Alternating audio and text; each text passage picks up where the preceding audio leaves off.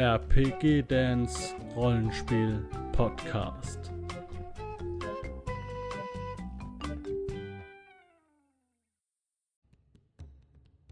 Hallo Leute, ich bin der Dan und schön, dass ihr wieder eingeschaltet habt hier zu einer neuen Weltenbeschreibung. Äh, Heute geht es um ein ja, fast vergessenes Inselreich im ähm, Westen von Midgard, nämlich um Nauatlan. Und durch Nauatlan wird mich führen der Thomas. Hallo Thomas. Hallo Dan. Jo. Ich bin mal gespannt, was uns hier nur Nauatlan erwartet. Ähm, das ist ein, äh, ein Kontinent oder so. Das hat auch eine Regionsbeschreibung. Das werden vielleicht die einen oder anderen nicht wissen. Die ist nämlich noch aus der dritten Edition von Midgard. Ähm, was es damit auf sich hat, das werden wir natürlich jetzt in der, ich würde mal sagen, nächsten Stunde erfahren. Ähm. Jo. Nauatlan. Ich blende mal. Oh, ich habe noch die Alba-Karte drin. Mein Gott.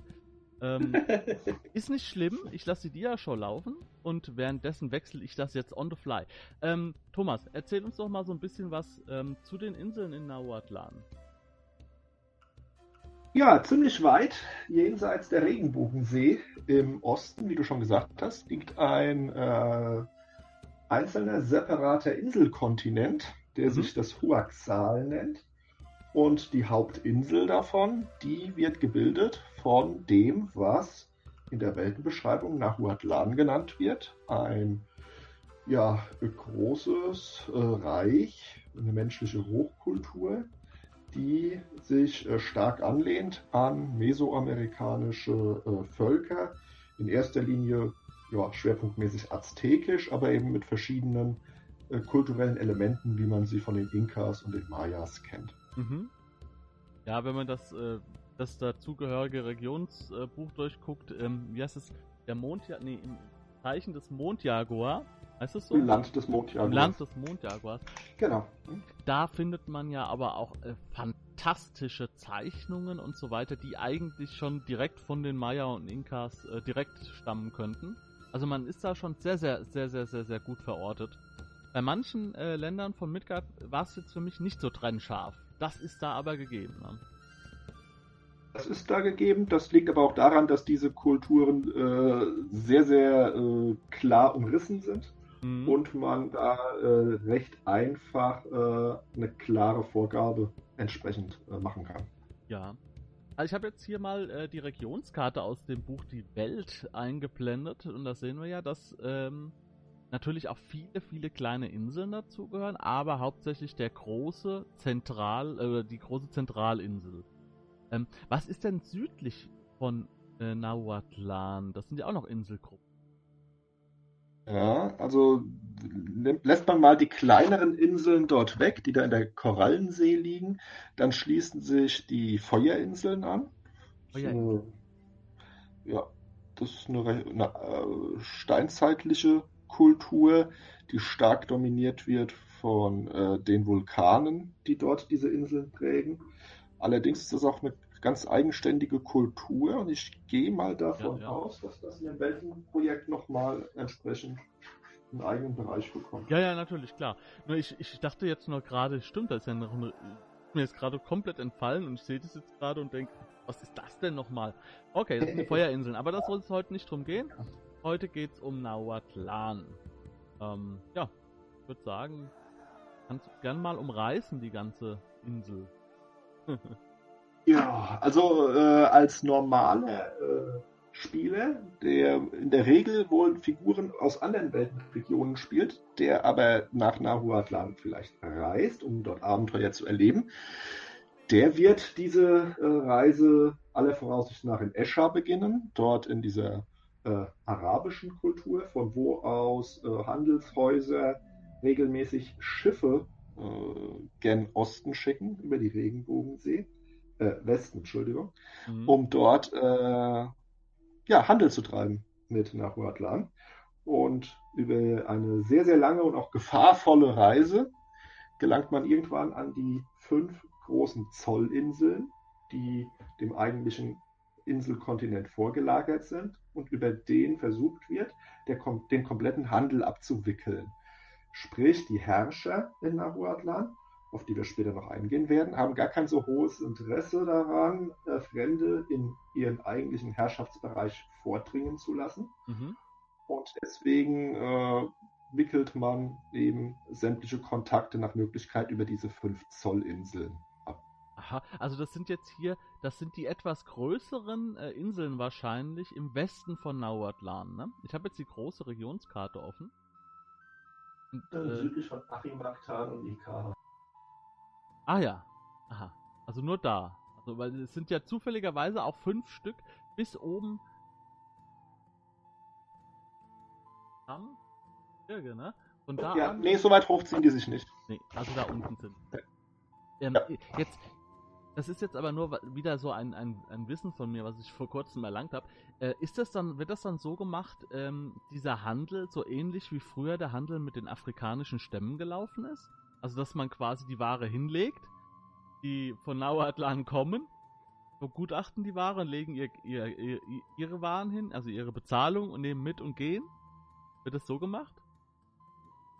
Ist gar nicht äh, im Detail beschrieben also, oder ausgearbeitet. Ich halte es aber tatsächlich für eher unwahrscheinlich. Also die sprechen weil, äh, Ja, ja, davon, davon kann man auf alle Fälle ausgehen, ja.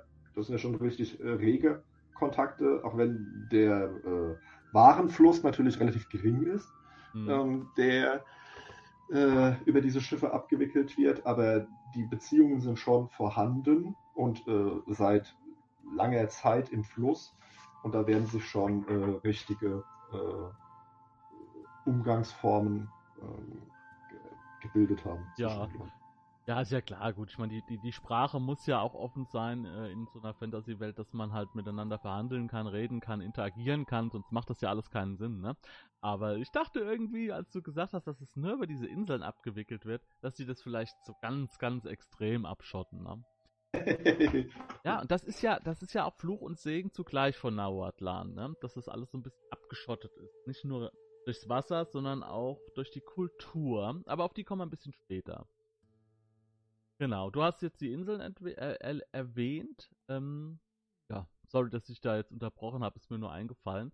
Ähm, was gibt's denn noch so zu sagen?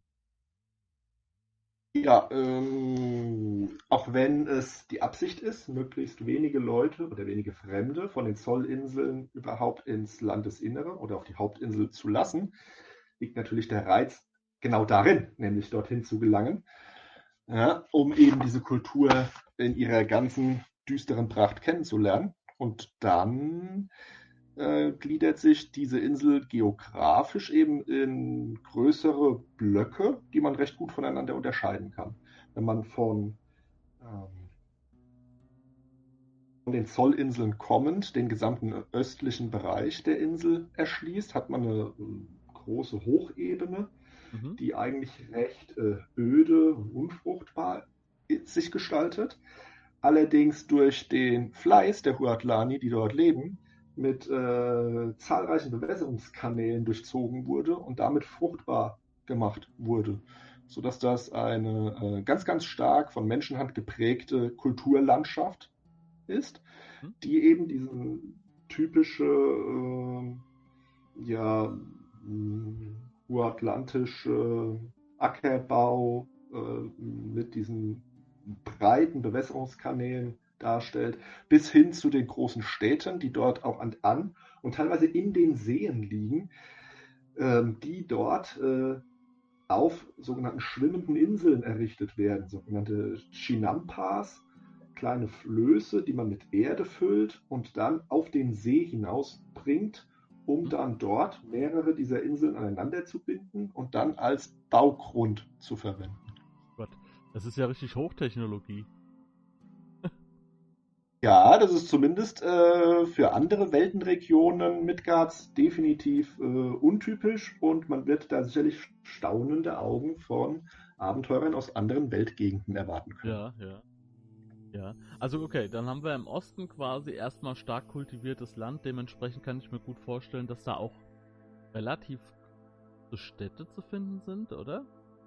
Das sind äh, relativ große Städte, richtig. Und man kann sicherlich sagen, dass Nahuatlan zusammen mit Ravindra und Kantalpan mit zu den stärkst besiedelten Gebieten Midgards gehört, ja. Zumindest was die eigentliche Kernregion anbelangt. Ähm, offiziell sind es etwa 8 Millionen Menschen, die Millionen, dort ja, leben. Ja, ja. Es gab, mhm. was war das anderes, habe ich noch im, ich bringe immer alles gerne durcheinander. Da waren 9 Millionen. War das noch? Hm, weiß ich nicht mehr. gut, ja, aber, aber es hört auf jeden Fall, also das ist dann schon, das ist dann schon so die Spitze der, der Menge der Länder.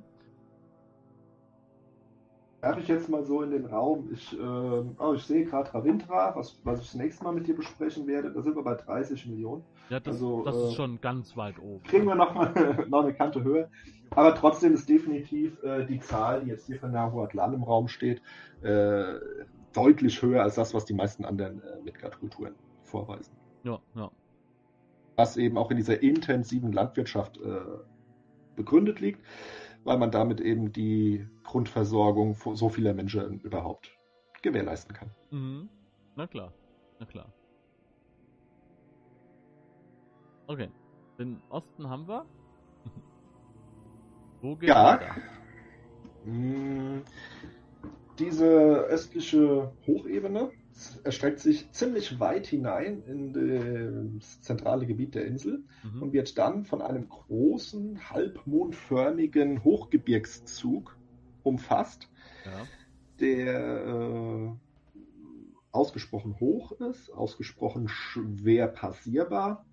Ähm, ich denke, mit den Anden hat man da einen recht guten Anhaltspunkt, wenn man das äh, mit äh, irdischen Vorbildern vergleichen möchte. Ähm, diese, der nördliche Teil dieses Höhenzuges wird das Uakazam genannt.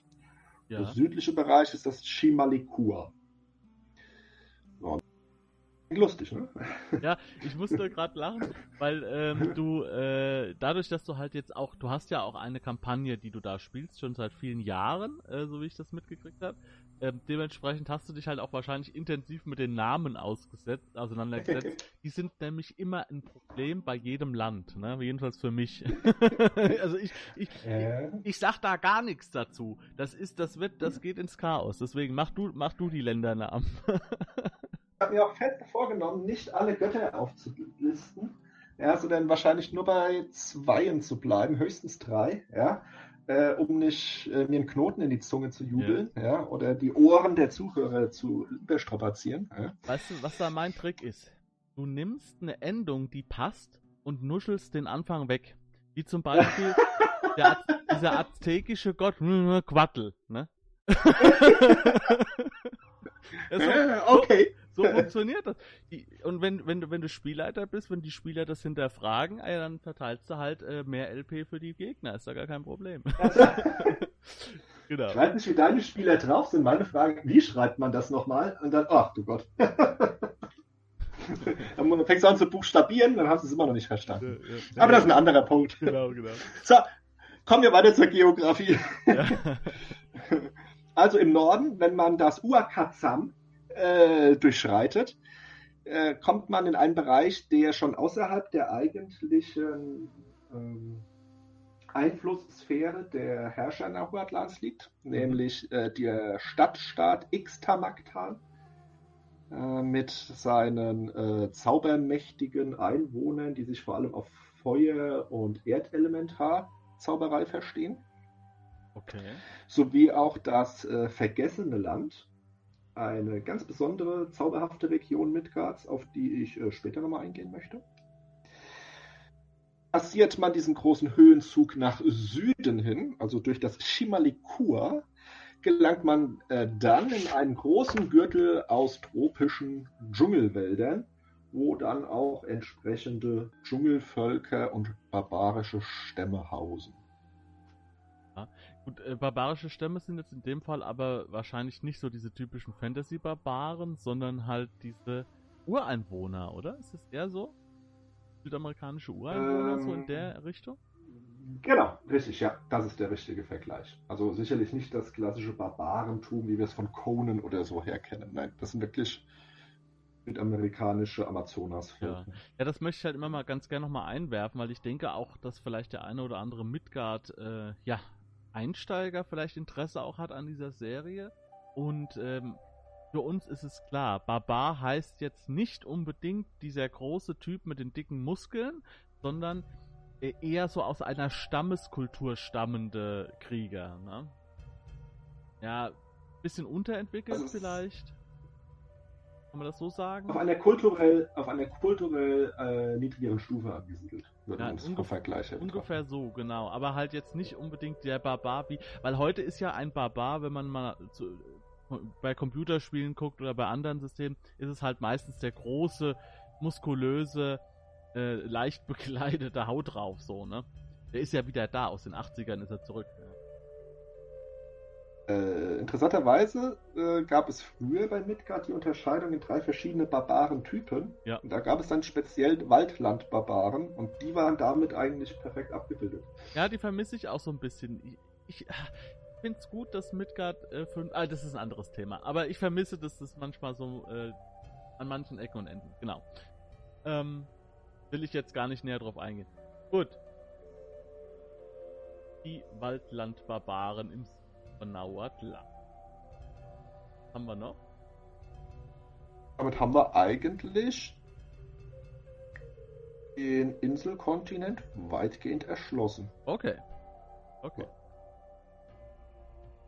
Gerade noch was am Raum. Jawohl, jetzt bin ich wieder voll da. Ich muss nur gerade noch mal meine Fragen umsortieren. Genau. Ähm, was ist das denn? Ähm, wir haben schon gesagt, es ist eine Kultur, die sehr abgeschottet ist. Ähm, wie ist denn, wie, wie, sind denn so die Leute da drauf, die da leben in Nauatlan? Wie ist das menschliche Zusammenleben? Das menschliche Zusammenleben ist in erster Linie geprägt von der dortigen Priesterschaft, weil die Hohatlantische Gesellschaft zwar nominell von sogenannten Sprechern regiert wird und ja. auch einem obersten Sprecher in der Hauptstadt Nahuapan, der hat aber eigentlich nur nach außen hin was zu sagen.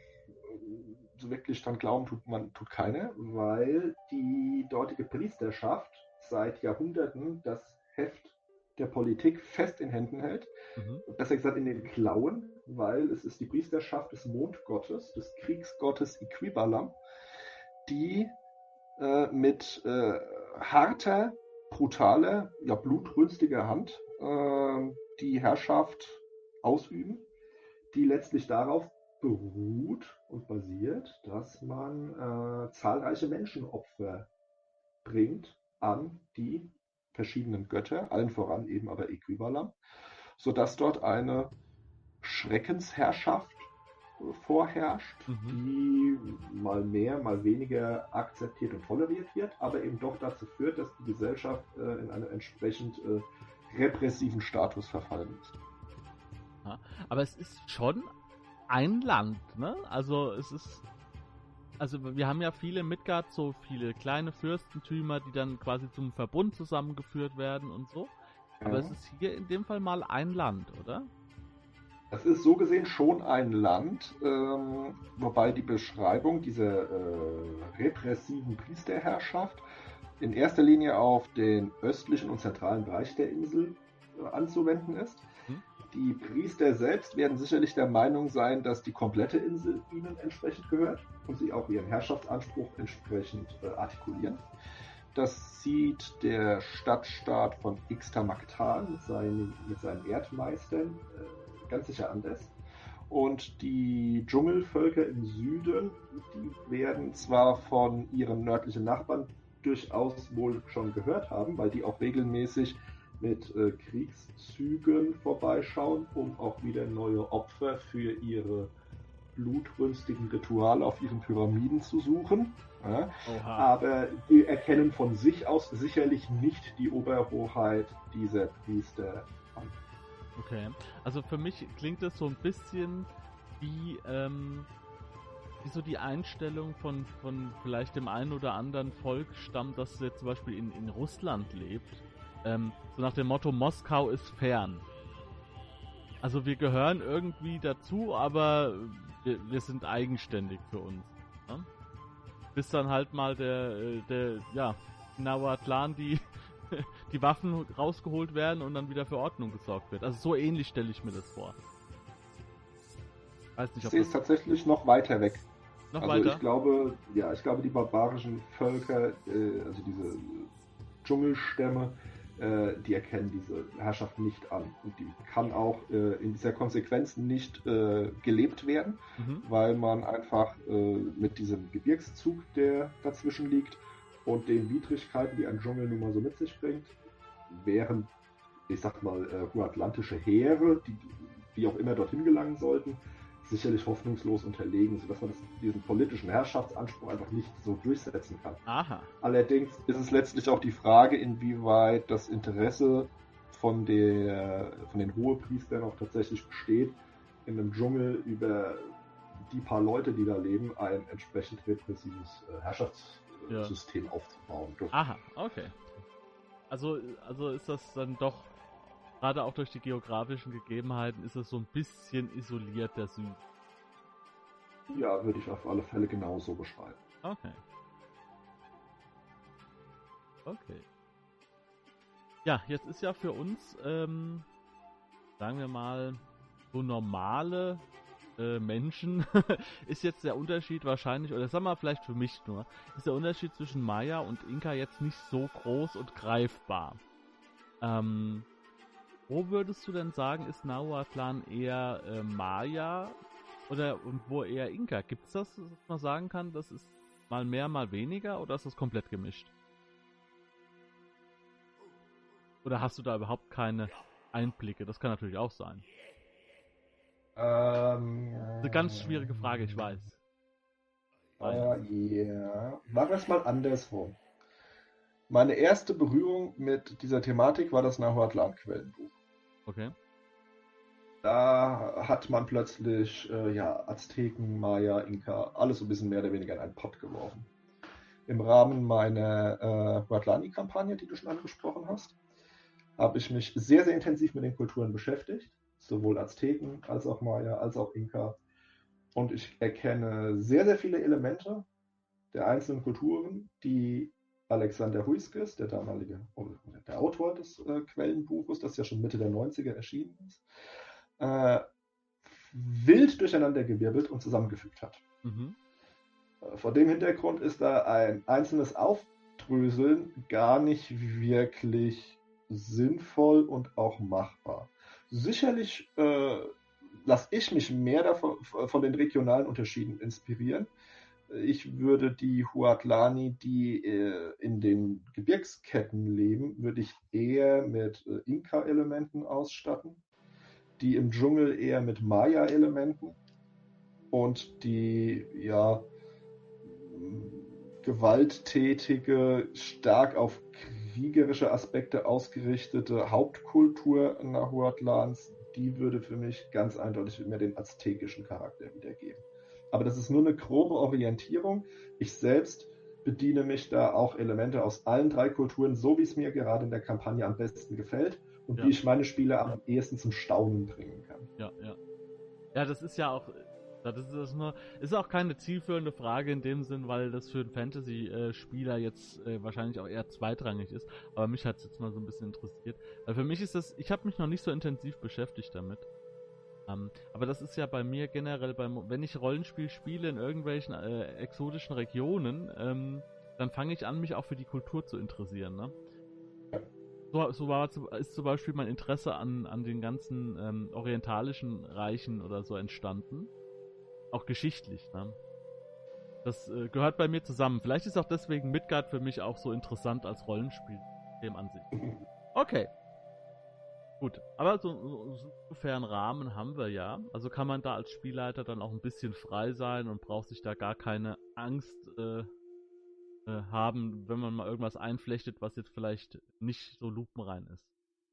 Ach, ganz ehrlich, der Fantasie des Spielleiters sollten in der Hinsicht nie Grenzen gesetzt sein. Und man sollte sich auch nicht allzu sehr in äh, historischen Vorbildern verlieren. Das soll eine schöne Anregung sein, ja. Mhm. mhm. Aber letztlich geht es doch darum, eine schöne, spannende, stimmige Welt mit entsprechenden Geschichten zu entwickeln. Und dann ist es furchtbar egal, ob es dazu jetzt tatsächlich historische Parallelen gibt oder nicht. Ja. Das ist letztlich zweitrangig. Ja, in, in, in der letzten Konsequenz lebt es ja eh alles nur von Klick. ja. Das, das, reicht ja auch, um äh, den Flair rüberzubringen. Ja. ja. Es ist ja niemand am Tisch, der jetzt sagt, ja gut, aber die, die Statue, die hätte da nicht gestanden. okay, was gibt's denn in, in Nahuatlan jetzt für, sagen wir mal, für interessante Spotlights, wo man sagen müsste, da muss man mal hingucken als Spielleiter oder als Spieler, das ist interessant. Da können wir mal was machen. Du jetzt speziell abenteuerspezifisch? Meinst du nee, noch bestimmte äh, Regionen? So Regionen, wo man sagt, jetzt da ist es interessant. Du hast jetzt schon die, Me was, die, die Erdmeister erwähnt. Ja. Das ist ein Stadtstaat, der sich dann quasi auch so ein bisschen im Kontrast dann zu, äh, sieht gegenüber Nahuatlan zum Beispiel. Richtig, ja.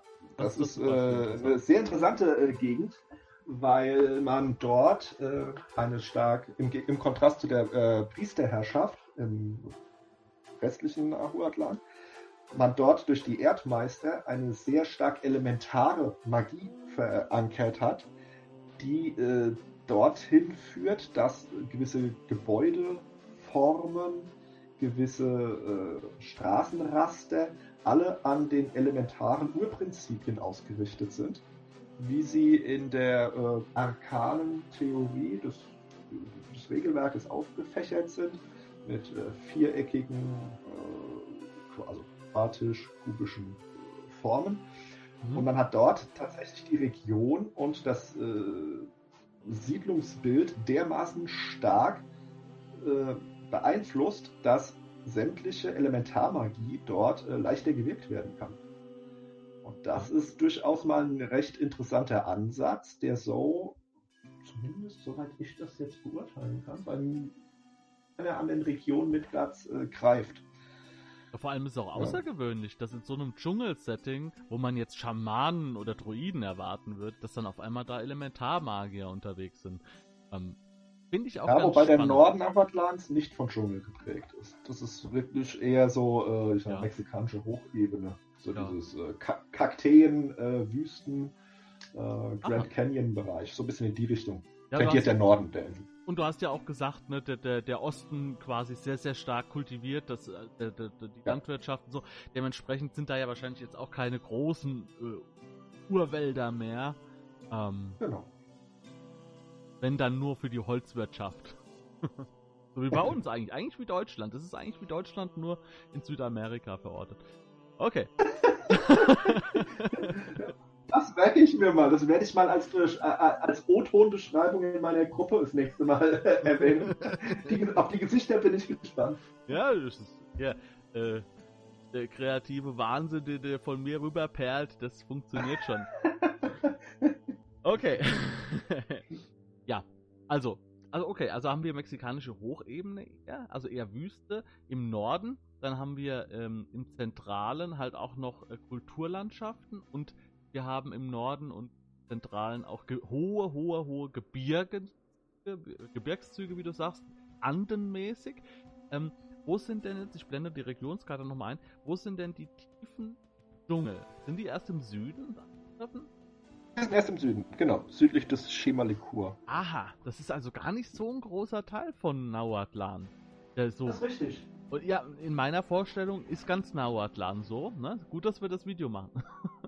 Ah, okay, na wunderbar. Nee, also das ist tatsächlich äh, von der Regionskarte des Weltenbandes aus, also dieser grüne Streifen äh, im unteren, also südlichen Bereich der Hauptinsel.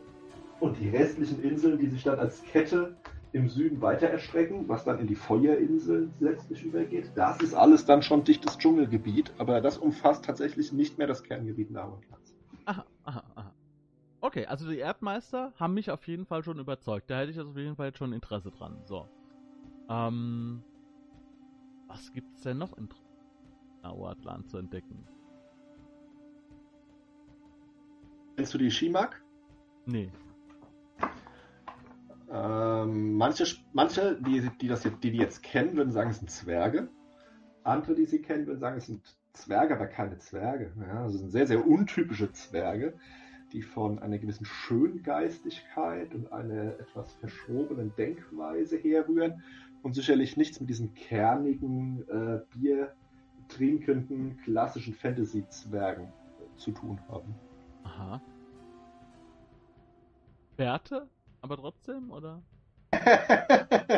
ähm, ja, sie tragen trotzdem Bärte, aber äh, damit könnte. Na gut, sie haben auch noch eine gewisse äh, Kunstsinn für Metalle und Stein. Ich glaube, damit hätten sich die Parallelen auch schon so weit erübrigt. Aha. Quasi die, ja, also quasi, quasi so, ja, die, das bunte, das bunte Äquivalent zu den normal Bier-Ernst-Bergen, so. Ja, kann man tatsächlich so ein bisschen so betrachten. Man, äh, die leben sehr stark zurückgezogen im Shimalikur, was auch daher rührt, dass äh, vor vielen hundert Jahren, ja, 700, 800 Jahren, als die äh, Equibalam-Priester ihre blutrünstige Herrschaft aufgebaut haben, sie eben auch viele der Zwerge verfolgt und auf ihren Pyramiden geopfert haben, mhm. äh, sodass sich die Zwerge irgendwann immer weiter zurückgezogen haben, so auf Selbstschutz, und dort jetzt sehr, sehr zurückgezogen in, diesen, in ihren Gebirgsstätten leben und dort so ein bisschen eigenbrötlerisch ja, vor sich hin existieren, auch so gut wie gar keinen Kontakt mehr zu anderen Zwergenvölkern haben und das hat möglicherweise dazu beigetragen, dass da so ein bisschen eine etwas andere Form des Zwergentums auf Midgard äh, entstanden ist. Ja, ich finde es ja schon mal interessant, dass sogar, also dass da, dadurch durch diese aggressive, äh, durch dieses aggressive Volk, was da lebt, dass da nicht, dass, dass, dass, dass die Konsequenz daraus ist, dass sogar andere Völker, die da leben, sich immer weiter abschotten, weil sie halt Angst haben vor diesen aggressiven äh, Menschen, die aber auch sich komplett abschotten. Also es ist eine Abschottung in der Abschottung. Das ist ganz schön, ganz schön heftig. Ne? Ja, sicherlich natürlich auch dieser äh, Insellage geschuldet. Mhm. Man kann halt sonst nicht so leicht woanders hin. Ne? Ja. Aber ja, ist schon richtig, klar, diese äh, grundaggressive, ja, letztlich irgendwo auch lebensfeindliche Einstellung, die äh, von der Priesterschaft dort ähm, exerziert wird, sorgt eben genau für solche äh, Bewegungen. Ja, Unter anderem hat das auch dazu geführt, dass eine Gruppe von Huatlani, die sich eben nicht dieser Priesterschaft beugen wollte, auch den Inselkontinent verlassen hat, äh, über die Regenbogensee nach Westen, nein, Entschuldigung, nach Osten, ich verwechsel gerade was, ja. Geht also mir in den letzten Tagen auch ganze Zeit so. nach Osten hin äh, das Meer überquert hat und tatsächlich in Westernesse, also dem Hauptkontinent Midgards, an der Südküste Erains landete vor vielen hundert Jahren Aha. und dort bis heute eine eigenständige äh, ja, huatlantische Exklave bildet, wo tatsächlich noch die alten äh, kulturellen Aspekte vorherrschen und es keine Priesterherrschaft äh, in dieser Gewalt äh, Prägung gibt, wie das in der eigentlichen ähm, Kultur im Huaxal existiert. Aha, also das ist natürlich dann auch schon wieder äh, ein wahnsinnig guter Ansatz für eigentlich jeden Spieler, der sagt, ich möchte gerne einen, eine Figur aus Nahuatlan spielen, dass er einfach dieser, dieser, diesem Regime da entkommen wollte, ne? Ja. Jetzt ist die Frage, ja, also, gerade für... Sag mal, das das ist das, was ich in meiner äh, Huatlani-Kampagne, so eine von meinen vier geliebten Babys, die ich so ein bisschen pflege, habe. Tatsächlich die Flüchtlinge aus Kern nach Huatlan, die äh, sich nicht mit dieser Herrschaft arrangieren wollten und dann als Opfer auf einer der äh, Stufenpyramiden äh, ihr Leben aushauchen wollten, die dann eben von dort geflohen sind. Und zum anderen eben äh, Leute aus Ehe Katlan, so heißt diese äh, Enklave, wo äh, sich tatsächlich diese alte äh, huatlantische Kultur bewahrt hat. Und aus diesen beiden Kulturkreisen kann man dann eben äh, recht gut die Leute zusammenmischen und eben eine Gruppe formen, die durchaus Interesse daran hat, etwas an den äh, gesellschaftlichen Verhältnissen, wie sie in Nahuatlan selbst vorherrschen, etwas zu ändern. Ja, hm. ja das ist natürlich, also sind deine, deine Spieler in der Gruppe sind jetzt Nahuatlani ähm, alle, oder wie ist das? Äh, von der Kerngruppe ja. Wenn man bedenkt, dass es die Gruppe seit über zehn Jahren gibt, da Es hat immer wieder Bewegung gegeben, aber die vier, fünf Kernspieler, die von Anfang an dabei waren, das sind allesamt Huatlani, ja, richtig. Also die spielen auch immer die gleichen Charaktere oder sind zwischendrin mal draufgegangen? Spielen alle noch die erste Fassung ihrer Figuren, bis auf eine Spielerin, die spielt mittlerweile, ich sag mal, eine Kopie ihrer Figur. Das ist aber eine sehr lange Geschichte, die auch mit einem speziellen Midgard-Abenteuer zusammenhängt. Da will ich jetzt nicht in die Tiefe gehen, aber das sind ja. tatsächlich sehr, sehr hochgradige mittlerweile äh, Figuren, die aber allesamt tatsächlich äh, atlantischen Kontext haben. Auch für dich völlig unaussprechliche Namen. ja? Und äh, es macht einfach wahnsinnig Freude, äh, diesen, diesen weiten kulturellen Sprung zu machen und äh, in eine Welt da einzutauchen, die tatsächlich äh, doch so komplett anders ist als das, was man sonst so von, von Midgard kennt. Ja, ja. Ja, jetzt ist ja die Frage von, für mich, wie bekommt man jetzt Leute von Westernesse, die jetzt keine Nahuatlani sind, überhaupt nach Nahuatlan rein? Was gibt's denn da für Möglichkeiten? Wenn man sagen will, man ja. möchte das erkunden, man möchte gerne, vielleicht auch gegen gegen äh, den Willen der Gesellschaft, sagen wir mal, trotzdem rein. Das ist ja gerade spannend. Was denkst du? Also für Nicht-Huatlani würde ich grundsätzlich erstmal eine Handelsreise empfehlen, dass man äh, über diese Reise von Escher aus über die Regenbogensee auf die Zollinseln gelangt und dann möglicherweise als Abenteueraufhänger einfach äh, das Interesse von Händlern hat, die eigentlichen Zwischenhändler, die die Priester streng kontrollieren, zu umgehen, ins Hinterland zu geraten und dort dann selbst eigene Handelskontakte aufzunehmen. Das mhm. wäre sicherlich eine andere Möglichkeit wäre es auch ähm, von dem alten uratlantischen Kriegeradel, der in kleinen Krüppchen in den Bergen verstreut lebt und von dort aus versucht, Widerstand gegen die herrschenden Verhältnisse im Land zu organisieren, dass man mit denen Kontakt aufnimmt, um von dort aus eben an einem gesellschaftlichen Umsturz zu arbeiten. Ähm, man muss immer bedenken, wenn man es mit einer solchen Kultur wie der Nahuatlan, der Herrschaftskultur zu tun hat, die so repressiv äh, das Volk unterdrückt, das äh, so nach Menschenopfern lechzt, wie man sich eben in den schlimmsten äh, Berichten der Konquistadoren, der historischen, so überliefert sieht. Mhm. Da kann man ja tatsächlich sehr, sehr weit als Spieler gegen bestehende Herrschaftsformen rebellieren und ankämpfen, ohne sich selbst moralisch auf die falsche Seite zu stellen oder das Gefühl zu haben, äh, jetzt gerade etwas zu tun, was man, in, was man so normalerweise nie tun würde. Die meisten Midgard-Kulturen sind ja durchaus äh, auf der Seite der guten Götter und ähm, auf Rechtschaffenheit äh, aufgebaut. Ja? Und mhm. da kann man ja, wird es auf Dauer schwer, äh, ein bestehendes Herrschaftssystem kämpfen das mag im Einzelfall, da gibt es einen bösen Fürsten, der da äh, aus der Reihe schlägt, oder äh, einen Anführer, der äh, irgendwelche krummen Dinge erdreht, wo man was dagegen machen kann. Aber dass man tatsächlich eine komplette äh, Herrschaftsklasse antritt und bestehende Verhältnisse äh, verändern möchte, das ist doch tatsächlich eher ungewöhnlich für Midgard. Und dort hat man tatsächlich jetzt eine Kultur, wo man in dieser ganzen Breite sich hinstellen kann und sagen kann, wir wollen diesen Leuten helfen, wir wollen gegen diese äh, Verhältnisse äh, ankämpfen. Ja. Und das ist eine Herausforderung. Ja, ja. Ja, das stimmt natürlich, ne? Das hast du natürlich, äh, das hast du natürlich echt nicht, nicht oft. Weil selbst irgendwelche brutalen äh, Kulturen wie in Klangadan oder so, oder wo wild, kriegerisch, kämpferisch und so weiter, wo halt auch ein Leben der Allweil nichts zählt oder was auch immer, äh, die sind trotzdem relativ ähm, auf soliden äh, und auch gutem ja, Fundament gebaut. Ne?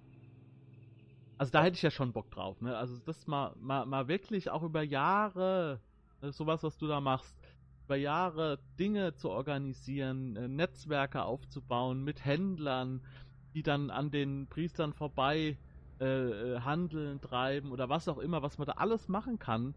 Ähm, irgendwelche, äh, die, die, die Rebellen be beliefern mit Nahrung und was auch immer und solche Sachen. Das, das, da, da hätte ich schon Bock drauf. Das ist echt eine geile Sache, ja. Wobei man, das finde ich halt aber auch interessant wieder, äh, das nicht so plakat, allzu plakativ sehen darf. Die Gesellschaft ist zwar äh, von dieser blutrünstigen äh, Kriegspriesterschaft äh, entsprechend geprägt und gezeichnet.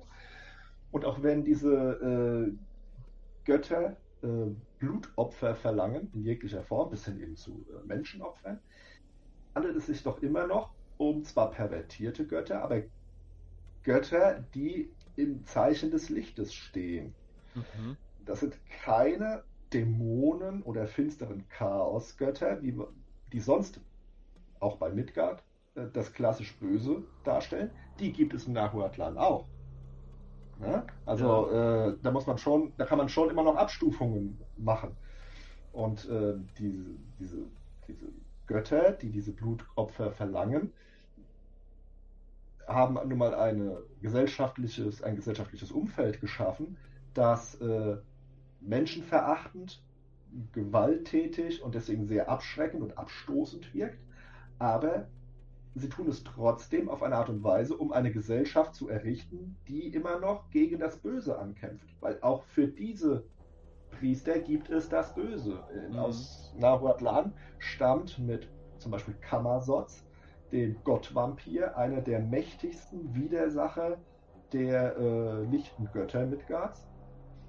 Äh, er ist mit äh, der Ursprung des Vampirismus, wie man ihn auf Midgard kennt. Nicht der Blutvampire, aber der besonderen Form der Wukups. Mhm.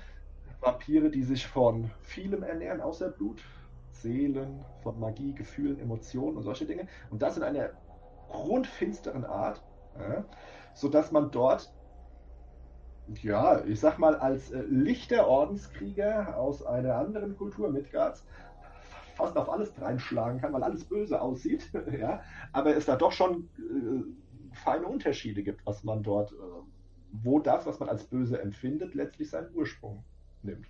Ja. Ja, klar, das ist natürlich äh, klar. In, in dem Augen der Priester sind sie natürlich auf der richtigen Seite und es gehört halt eine harte Hand dazu, um Nahuatlan zusammenzuhalten und äh, in diesem, ja, und das und diese diese Einstellung ist natürlich dann auch gefährlich für die Bevölkerung und so. Die führt dann dazu, dass man äh, Dinge tut, die jetzt quasi ja für andere Länder als brutal gelten. Hm. Das ist halt immer dieser Blick, ne, den wir hier auch versuchen. So, dass wir das nicht so plakativ machen, sondern dass wir halt auch mal hinter die Kulissen der Länder gucken. Das passt dann ganz gut ne, in dieses Land auch. Ja. Was man auf alle Fälle nochmal äh, kurz und knackig und prägnant auf den Punkt bringen sollte, ja. sind äh, atlantische Besonderheiten. Einfach um das Flair dort so ein bisschen äh, besser greifen zu können. Ja. Man muss sich immer vergegenwärtigen, in Nahuatlan kennt man zum Beispiel kein Rad. Also zumindest Aha. nicht in der Form, dass man es als Transportmittel nutzt. Gibt es Pferde? Ja? Äh, nein, gibt Gut. es nicht. Man kennt auch keine Last, generell keine Last- oder Reittiere. Äh, oder hast du schon mal auf dem Lama gesessen? Nee. Aber ein Lama kann, kann, kann bestimmt was tragen. Sicherlich, das schon eher, ja. Nein, aber die, äh, die Leute dort sind es einfach gewohnt, Lasten zu tragen. Auch irrsinnig schwere Lasten in dem Quellenbuch damals hat man tatsächlich äh, die ganzen Regeln dazu entworfen, dass äh, Figuren aus Nahuatlan äh, deutlich höhere Lasten einfach schleppen können, weil sie von Kindesbeinen an äh, gewohnt sind. Ja. Und die haben auch mit ihren Läufern, äh, die ja Botenstrecken zurücklegen, auch übrigens nach irdischen Vorbildern, ja, ja. Äh, die sich da wie so eine Pferdelunge über diese Straßen dort bewegen, die die da auch entsprechend ausgebaut sind. Ne? Also man macht alles zu Fuß und mit den Händen. Das ist einfach eine ganz typische äh, kulturelle Eigenart, die für Nahuatl spricht. Hinzu ja. kommt zum Beispiel weiterhin, äh, man kennt dort so viel kein Eisen. Und auch Glas ist dort kaum verbreitet. Umgekehrt sind Edelmetalle äh, sehr, sehr weit verbreitet, vor allem voran Gold. Ja? Mhm. Ähm, es gibt Einfuhrverbote für Metalle, was dazu führt, dass äh, äh von, von Eisen. Also Edelmetalle darf man schon einführen, aber kein Eisen. Dass die Kultur dort ganz anders tickt. Der, man hat ganz andere Werkzeuge und andere Materialien, mit denen man arbeitet, was für ein klassisches Fantasy-Rollenspiel auch eher ungewöhnlich ist. Wenn man dann mal bedenkt, dass äh, die typischen Waffen, wie man sie in Nahuatlan sieht, jetzt muss ich wieder so eines dieser äh, wenig gut aussprechbaren Worte benutzen, das ist Makwa, Makwa Huitl. Ja? Ähm, die meisten Leute, wenn, wenn ich ihn das erste Mal erwähne, die gucken dann so ein bisschen komisch und fragen dann. Und ich sage dann gerne, ein Baseballschläger mit, äh, mit Glasklingen. ja, ich habe ja. eben auch mal geblättert in dem äh, Region, habe ich ja erwähnt. Äh, das fand ich schon interessant. Ne? Also auf jeden Fall alles äh, sehr, sehr viel auf Holz basiert und dann aber gerne nochmal die abgegradete Version mit hier, mit diesen, äh, mit diesen Glassplittern dran, mit diesem Obsidian dran. Ne? Genau, Obsidian, das ist Vulkanglas, das äh, irrsinnig scharf ist, wenn man sowas echt mal in der Hand hatte. Wow, ja, damit kannst du dich rasieren. Ja. Okay. Ja, und damit wird da eine ganze Menge gemacht. Das verleiht ihm natürlich auch einen exotischen Touch. Ne? Also, äh, wer eine klassische Midgard-Keule kennt und sieht, was die für einen Schaden macht, das ist. Da lacht der Ritter mit seinem Langschwert und seiner Rüstung drüber, ja. Mhm. Äh, aber wenn man sich mal hier so eine, ein Makor-Hüttel anschaut, mit diesen rasiermesserscharfen Klingen, äh, das sind durchaus ernstzunehmende Gegner und mit sowas möchte man sich nicht prügeln. Das sehr unangenehm. Ja, also meinst du, man kann, ich, äh, ich will ja so ein bisschen auch diese Barrieren äh, niederreißen, die Nauatlan ja so ein bisschen aufgebaut hat für Spieler. Ähm, kann man nauatlanische Waffen eigentlich Westernesse-Kontext zum Beispiel benutzen? Macht das Sinn? Ja. Also die funktionieren also, genauso. Äh, ja, ja. Also meine Huatlani-Kampagne, mit der ich, die, die ich da äh, spiele, die spielt nicht nur in Nahuatlan und auch nicht nur in Ehekatlan, mhm. also in, an der Südküste Erains, sondern die geht da schon drüber hinaus. Und die Spieler wissen das, ihre Figuren haben sich dann entsprechend mit solchen äh, Klingen eingedeckt, die müssen dann die können selbst ihre Waffen auch reparieren, wenn sie anderswo unterwegs sind. Ja, aber sie leben das tatsächlich so intensiv mit ihren Figuren. Ich glaube, Metallwaffen oder so sich irgendwo besorgt, weil sie das einfach ablehnen. Äh, Moment, das, da, da hat etwas gefehlt im Satz. Du hast gesagt, ich glaube, und dann warst du so ein bisschen weg vom Mikro, das hat man nicht gehört. Ah, äh, Was haben Sie? Sie haben sich ja, Metallwaffen genau, besorgt? Ich, sie haben sich keine Metallwaffen besorgt, weil Nein. sie einfach, äh, nein, weil sie einfach äh, sich kulturell so äh, auf ihre huatlanischen Wurzeln berufen, ne, mhm. dass sie äh, sich da eben drauf äh, eingestellt haben. Sie haben sich Ersatzklingen besorgt, Obsidian und diese, diese äh, Steinsplitter, die führen sie mit sich mit und damit reparieren sie dann auch ihre Sachen. Und sie tragen auch keine Metallrüstungen, weil das ist uncool für Huatlani. Ja.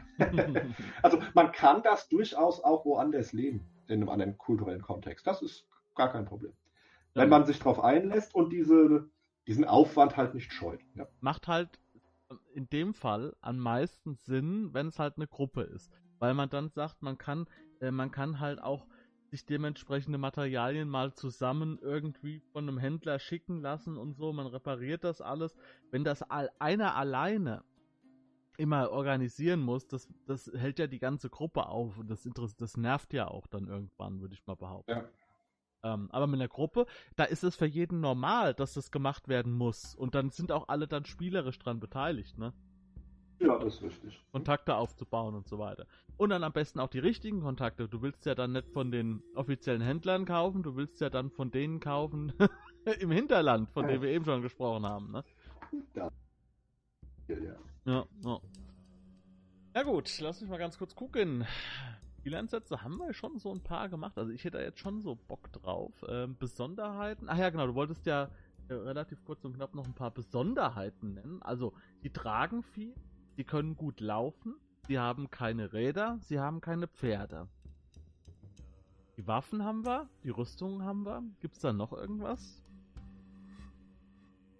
Das lustig sind vielleicht äh, die Zahlungsmittel mit Kakaobohnen und dem yeah, Kakaobohnen gelten dort als äh, Zahlungsmittel. Wir haben also noch diese, diesen Tauschhandel, wo quasi äh, die, das Geld auch verzehrt werden kann. Die klassischen Kakaobohnen, die du als Zahlungsmittel verwendest, die sind in der Form sicherlich nicht mehr genießbar. Und zwar nicht nur, weil sie durch viele Hände gegangen sind, sondern weil es keine äh, generell nicht die, äh, die Form ist, die man dann weiterverarbeitet zu dem Xocolatl, wie das in äh, Nahuatlan heißt. Nee, das ist das, was eigentlich anderswo als Kleingeld dient. Die Kupfermünzen äh, sind dort eben Kakaobohnen. Umgekehrt sind aber Kupfermünzen äh, dort haben etwa die Werthaltigkeit wie äh, Goldmünzen anderswo auf Midgard. Mhm. Was natürlich bei äh, Spielern oder und deren Figuren, die das erste Mal nach Nahuatlan kommen, äh, echt Bauklötze staunen lässt, wenn die plötzlich merken, dass die äh, kleinen Kupfermünzen, die man meistens gar nicht aufschreibt, weil da kommt es eh nicht drauf an, auf das Kleingeld, ja, äh, dort plötzlich eine immense Kaufkraft hat, haben und man dann dort vielleicht, ja, äh, vom Tellerwäscher zum Millionär werden kann, ohne den Sprung über den Tellerwäscher zu machen. Und Gold ist ja dadurch, dass es da halt als Edelmetall vorkommt und äh, da ist dann nicht mehr viel, nicht mehr so viel wert, oder was? Gold würde man in Nahuatlan niemals für so profane Dinge wie Geld her hergeben. Aha. Aha. Also wird aus Gold das, was sie haben, da werden dann äh, Tempelreliquien oder Adelige so ein bisschen und Schmuck und sowas, sowas wird dann da eher hergestellt, oder? Genau, richtig, genau, in die Richtung geht es, ja. Aber, aber, aber man kann, also kein, also die nehmen dann kein Gold als Zahlungsmittel an, sondern nur als Handelsware. So ist es richtig. Und regen sich dann drüber auf, warum hast du den Scheiß dann als kleine Münzen? Wir brauchen das am Stück, das besser zu verarbeiten. das könnte man so sehen. Ich meine, man muss es halt ein bisschen betrachten. Es kommt natürlich von den historischen Vorbildern. Okay. Ja. Das kollidiert bei Midgard durchaus äh, mit der Menge an Goldmünzen, die in, in der restlichen Welt so äh, umlaufen. Das ist nicht gut vergleichbar mit historischen Vorbildern. Ja. Ähm, aber von der Bedeutung, die man hat, äh, was das Gold anbelangt, dass man es eben nicht für so profane Dinge nutzt, das ist äh, ganz klar für äh, Nahuatlan typisch. Und äh, ja, da kann man sich schnell äh, Ärger einhandeln, wenn man dort versucht, mit Goldmünzen irgendwas zu kaufen. Aha. Ja, wie sieht's denn aus? Wir haben jetzt sehr, sehr viel, sagen wir mal, irdisches Äquivalent gehört. Gibt's, was ist denn so, Fan, außer, außer natürlich die Elemente, die, die Erd, äh, Erdmagier oder Erdmänner oder was haben wir denn noch so an, an, an Fantasy äh, dort zu finden? Da gibt's doch einiges, oder? Also wenn man es mal äh, ableitet von dem, was äh, wir bislang angesprochen haben, aus dieser Priesterherrschaft heraus, ist es so, dass die äh, Priester des Equibalam sehr, sehr mächtige Wundertaten wirken können. Schwerpunktmäßig verschiedenste Kampfzauber, was in der kriegerischen Kultur begründet liegt. Sie haben äh, zauberhaft, zauberhafte äh, Tempeltänze, die äh, in der Masse auf äh, Zuschauer und Betrachter äh, wirken können. Mhm. Es gibt eine sehr, sehr starke Pyramidenmagie, wo man von diesen, äh, dort wo die Tempel oben auf diesen Stufenpyramiden sitzen, aus äh, mächtige arkane äh, Rituale vollziehen kann. Aha. Die Ordenskrieger des Equibalam, äh, die sich einen besonderen Ruf erarbeitet haben und auch ansehen, können sich teilweise in blutrünstige Wehrjaguare verwandeln die dann Jagd auf äh, ihre Opfer machen. Oha. Umgekehrt, dadurch, dass die Priesterschaft sehr stark ist und sie keine arkanen äh, Widersacher dulden. Es gibt zwar Magiergilden, ist aber ganz interessant, man lässt dann nur Leute zu, die äh, nicht wirklich fähig sind. Die dürfen da hingehen. Ja. Also regeltechnisch die Leute mit nicht so hohem Zaubertalent. Warum das? aber man eben keine mächtigen, arkanen äh, Gegenspieler in der Gesellschaft äh, sich heranziehen möchte. Ach so, man nimmt quasi die, Schwa die, die Schwachen, das reicht, was sie ja. können, und die Starken lässt man quasi Richtig. verkümmern.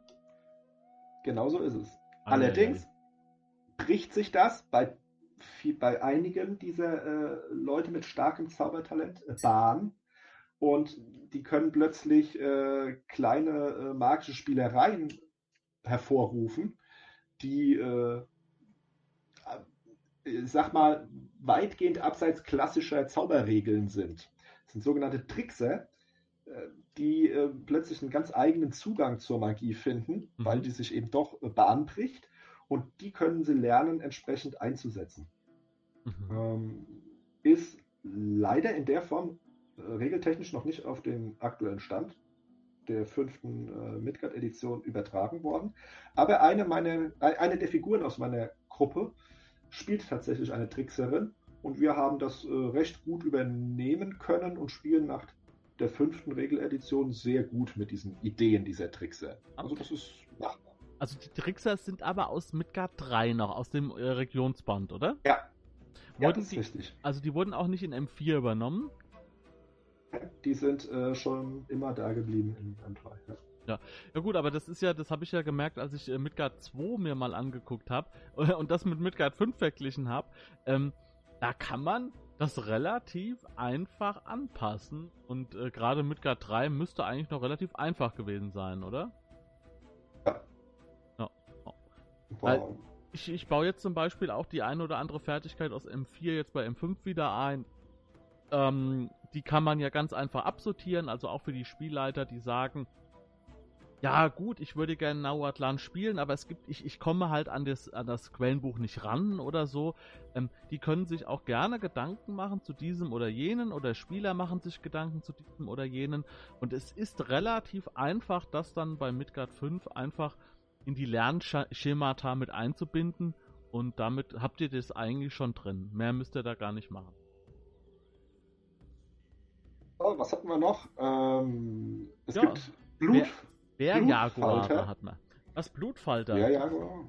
Blutfalter, so monströse vampirische Schmetterlinge, die man dort antreffen kann.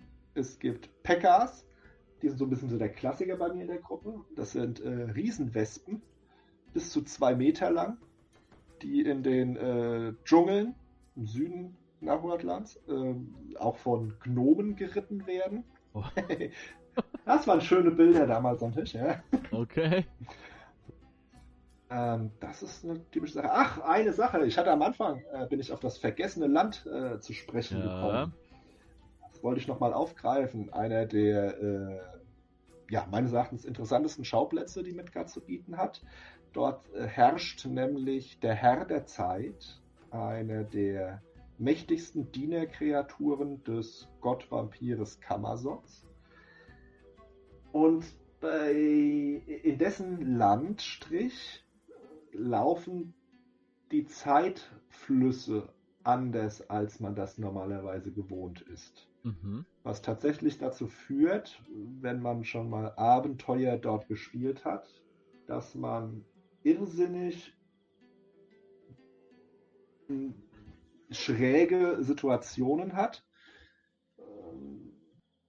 Diese verschiedenen Zeitebenen, die dort funktionieren. Ich will nicht so sehr in die Tiefe gehen, weil das in dem einen oder anderen Abenteuer sehr mhm. gut äh, aufgemacht ist. Aber ich erinnere mich daran, der Einsatz in meiner Gruppe mit der entsprechend äh, wilden Musik im Hintergrund das war ein sehr, sehr einschneidendes Erlebnis. Und wenn ich heute noch das vergessene Land erwähne, schauen die Spieler teilweise mit Schrecken und teilweise mit Verzücken äh, zurück auf dieses äh, irrsinnige Spielerlebnis. Und äh, ist auf alle Fälle eine Reise wert, sich dort mal umzusehen. Mhm. Ist es irgendwo fest verortet oder ist das äh, wie bei Midgard ja, so oft der, frei? Das ist der nördlichste Zipfel nach Huatlans. Mhm. Also ja, kann man auf der Karte sehr gut sehen. Ne? Ja. Allerdings äh, gibt es gewisse Schutzmechanismen, die dafür sorgen, dass man also mit auf gar keinen Fall versehentlich dahin läuft. Und auch der, der ganz gezielt dahin möchte, braucht einen ausgesprochen starken Willen und am besten auch magische Unterstützung. Nur um sich danach zu fragen, ob man da wirklich hingewollt hat. Also, ist also ist das so, dass es es ist kein Geheimnis, dass das existiert. Es ist nur ein Geheimnis, wie man hinkommt, wie man sich da drin zurechtfinden kann und wie man wieder rauskommt. Sagen wir es mal so. Genau, das kann man, kann man so sagen. Äh, man weiß nicht unbedingt, dass es der Herr der Zeit ist, der dort sein Regiment führt, aber man weiß auf alle Fälle, dass dort ein Landstrich ist, der, der nicht normal ist. Das ja. ist definitiv bekannt, ja. Also wird, äh, wird man schon alleine äh, wahrscheinlich das eine oder andere Abenteuer nur damit zubringen, überhaupt äh, Informationen darüber zu sammeln, das überhaupt herauszufinden, dass es das gibt äh, und dann äh, die Reise dahin alleine schon und dann muss man erst nochmal wieder reinkommen und, und so weiter. Also da kann ich mir vorstellen, dass das teilweise nur alleine das schon äh, Jahre an Spielzeit füllen kann unter Umständen. Ne? Das kann man genauso machen, ja, richtig. Also auf alle Fälle ein, ein, schöner, ein schönes Finale für eine Kampagne. Mhm. Ja, jetzt haben wir das Abenteuer schon angesprochen. Äh, in welchem Abenteuer, Abenteuer welche, oder welche Abenteuer würdest du denn empfehlen, wenn man sie noch bekäme oder bekommt äh, in Nauatlan? Gibt es da was? Ja, also man hat damals, als das Quellenbuch erschienen ist, tatsächlich auch ein Abenteuer äh, aufgelegt namens Verfluchte Gier. Durchaus empfehlenswert, weil es von äh, klassischen Schauplätzen in Midgard eben dorthin führt, nach Nahuatl. Und zwar auf eine Art und Weise, dass man wirklich äh, verschiedenste kulturelle Bereiche dort kennenlernt und ähm, einen Einstieg eben sehr gut in diese Kultur findet. Mhm. Eine sehr schöne Sache. Ähm, darüber hinaus äh, gibt es eine Amodin-Kampagne bei Midgard, Amodin? die tatsächlich äh, stellenweise auch nach Nahuatlan führt. Ja, ich weiß auch warum, Was? aber das wollen wir jetzt nicht. Äh... Das müssen wir nicht vertiefen. Es geht aber nur darum, es ist der, der Autor ist eben Alexander Huiskes, der so. äh, sowohl Moravot als auch Nahuatlan äh, beschrieben aus dem Boden hat äh, erwachsen lassen. Und er hat eben diesen, dieses Crossover dieser beiden Kulturen da so äh, zusammengeflochten. Also ich weiß jetzt nicht genau, was im Kamodin-Zyklus abläuft. Weiß nur äh, eine Sache, die halt in Nahuatlan ist und die im, äh, im Kamodin-Zyklus eine große Rolle spielt. Dementsprechend ist es für mich logisch, dass man da auch hin muss. So, ich will es mal so sehr, sehr vage umschreiben. Ne? Aber der Kamodin-Zyklus, der ist ja sowieso, äh, wenn man sich mit, mit, mit, mit, boah, mit Midgard beschäftigt, etwas, was man relativ schnell irgendwo mal hört. Ja. Eine große Kampagne. Muss man mal sagen, es stimmt, also verfluchte Gier, da muss man schon bei eBay äh, nachhaken, um da fündig zu werden. Die Camodin-Kampagne ist auch nicht vollständig momentan im normalen Handel erhältlich. Und das hat mich immer so ein bisschen gestört. Und war deswegen mit ein Grund, warum ich letztes Jahr äh, na gut, letztes Jahr ist es erschienen, vorletztes Jahr äh, selbst zur Feder gegriffen habe und einfach mal einen Schauplatz entworfen habe, der letztlich dazu dient, Spieler leichter mit der Kultur Nahuatlans vertraut zu machen. Mhm. Dann habe ich äh, einen Schauplatz entworfen, eine Insel namens Kusmil, die Insel von Schlange und Adler. Ist letztes Jahr erschienen im DDD, in diesem Doppelband 32, 33. Mhm. Und dort hat man eben auch als Spielleiter ganz, ganz einfach die Möglichkeit, diese Insel irgendwo an der Südküste Westernesses, also bei Erain und der Dreh, bis hoch äh, nach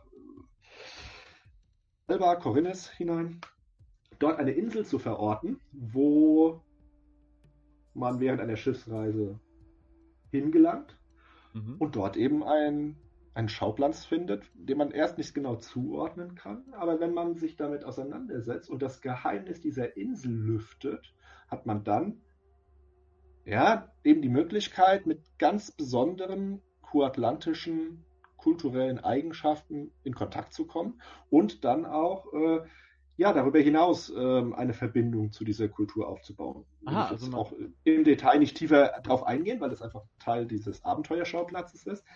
Aber es gibt eben die Möglichkeit, leicht mit dieser Kultur in Kontakt zu geraten, ohne gleich eine große Reise bis äh, ans andere Ende der Welt äh, vorzunehmen. Ja, es ist ja meistens schon immer so, dass man, wenn man mal einen Kontakt aufbaut, ähm, dass das oftmals dazu führt, dass man als Spielleiter dann auch nochmal, wenn man, wenn der Kontakt schon da ist, dass man dann auch weiter spinnen kann, ne?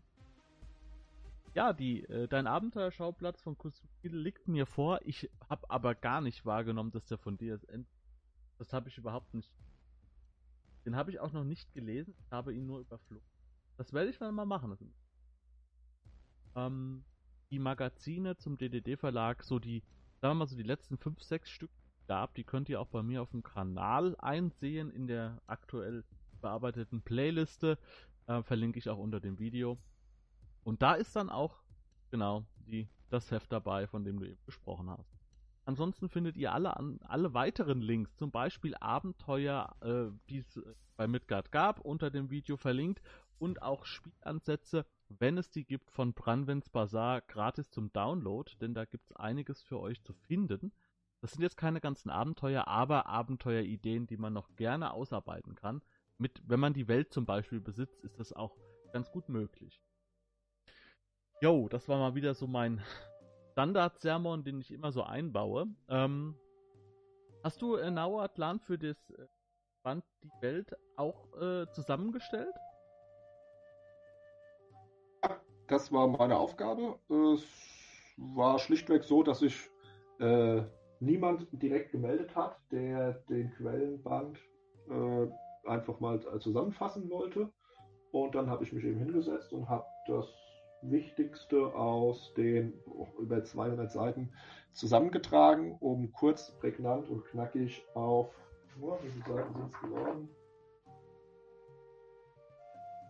Auf neun Seiten äh, die Kultur Nahuatlans mal zusammenzufassen und diesen exotischen Schauplatz entsprechend äh, kurz und griffig ein wenig Raum zu geben. Ja, wie ist das eigentlich? Kann, äh, bestand der Möglichkeit, auch Dinge, die man sich selbst irgendwie ähm, ausgedacht hat, da mit einfließen zu lassen?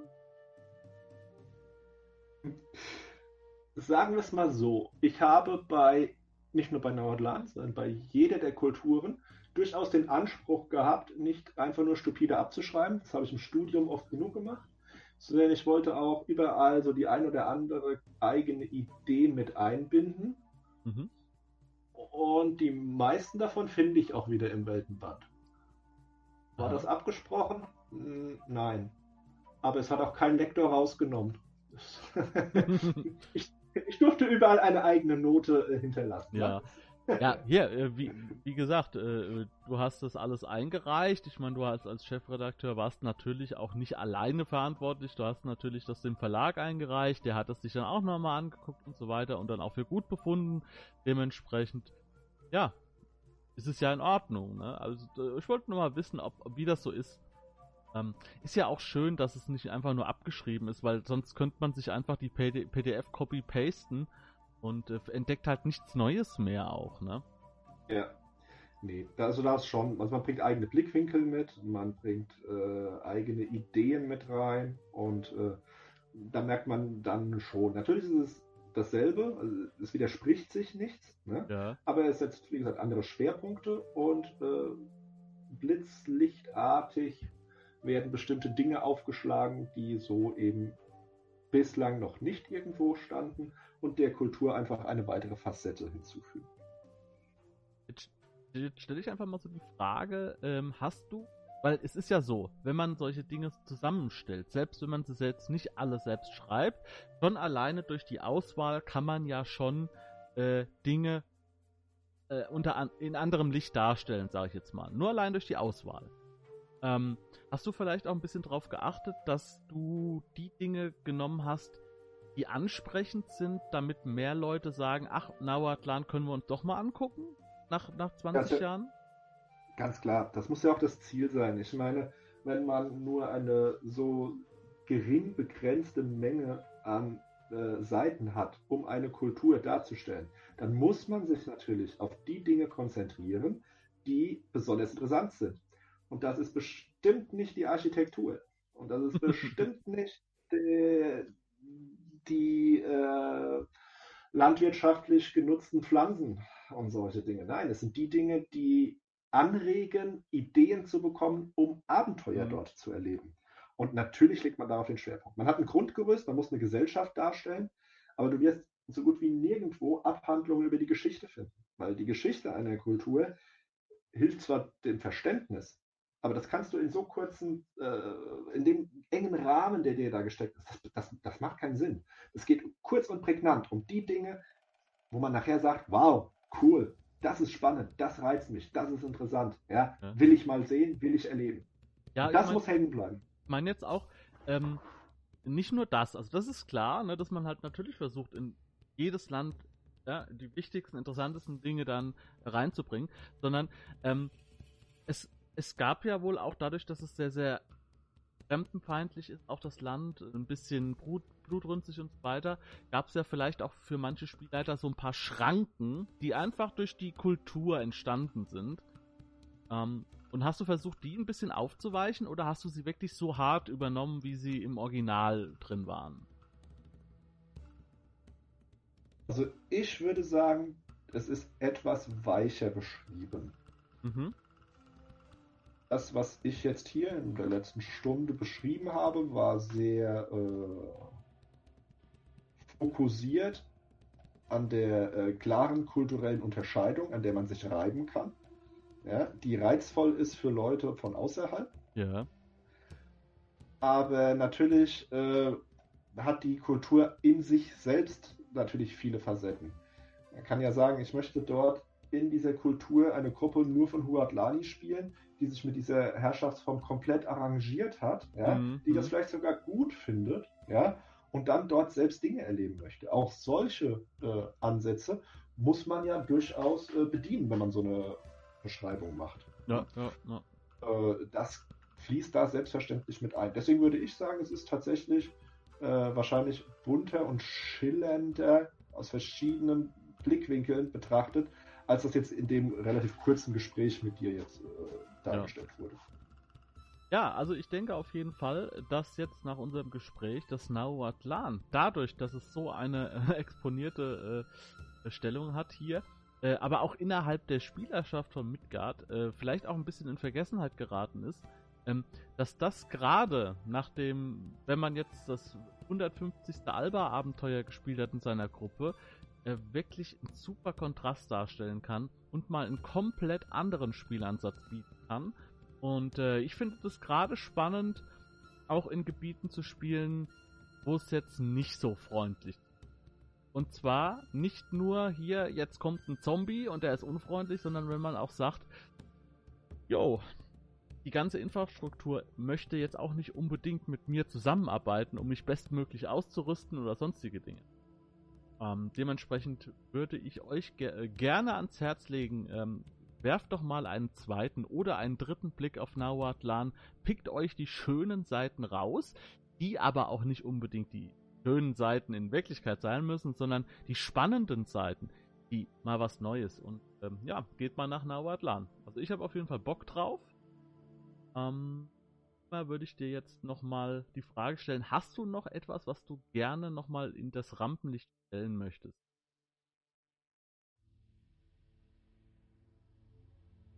Nein, ich würde sagen, wir haben einen relativ breiten Blick drauf geworfen. Ich habe in meinen Notizen jetzt auch nichts, wo ich sage, das muss unbedingt noch nachgeliefert werden. Mhm. Ich würde sagen, passt. Ich würde nur erwähnen, dass natürlich äh, äh, die komplette Artenvielfalt äh, vom Dschungel bis hin zur Wüste dann auch abgebildet werden kann. Ne? Die habe ich ja auch schon ein bisschen ja. eingeblendet, also ein paar Schlangen und Affen. Ähm, also Jaguare und so weiter, das ist auf jeden Fall mit drin. Und ähm, ja, die großen, also auf die großen äh, Bienen hätte ich natürlich auch Bock. Sind das, das, das müssen wir, das müssen wir unbedingt klären. Sind das Fleischfresser? Wie Wespen auch, ja. Sind, sind sie, ne? Ja, gut, okay. Achso, ah, doch, da muss ich doch noch was mitgeben. Entschuldigung. Ah, sehr Wie bei meinem Spieltisch auf. Achtung. Dieses Geräusch muss ich am Spieltisch immer machen, wenn die auftreten. so, exklusiv aus meiner Gruppe raus äh, in die Welt äh, posaunt. also du, du, du sagst dann auch gar nicht mehr, was kommt. Du machst dann nur noch das Geräusch. Und die Spieler wissen ja, ja. schon, Schilde hoch, ja? ja, genau. genau so ist es. ja, ja, so muss es sein. Gut, dann danke ich dir, dass du wieder dabei warst. Und ja, sehr. wir treffen uns dann bald wieder. Äh, ja, es, es, hat wieder viel Spaß gemacht und äh, ja, wie jedes Mal habe ich auch immer wieder Bock, dann in diese Region auch mal einen, einen näheren Blick zu werfen. Ich danke dir. Bis sehr. Tschüss. Tschüss. Wenn du Lust hast, neue Abenteuer mit deiner Gruppe zu erleben, dann schau unbedingt mal in meinen Webshop www.dance-abenteuerwelt.de Bücher, Abenteuer und Battlemaps für das Online-Spielen. Ich habe für dich in meinem Webshop das Abenteuerpaket Orient gratis zur Verfügung gestellt. Das Abenteuerpaket zu meinem Midgard Let's Play Das Herz einer Prinzessin enthält über 50 Handouts und Grafiken. 7 Battle Maps und über 150 orientalische Münzen, die du in dein Roll20 oder in einen anderen virtuellen Spieltisch einbinden kannst. Link zu den Angeboten in der Beschreibung.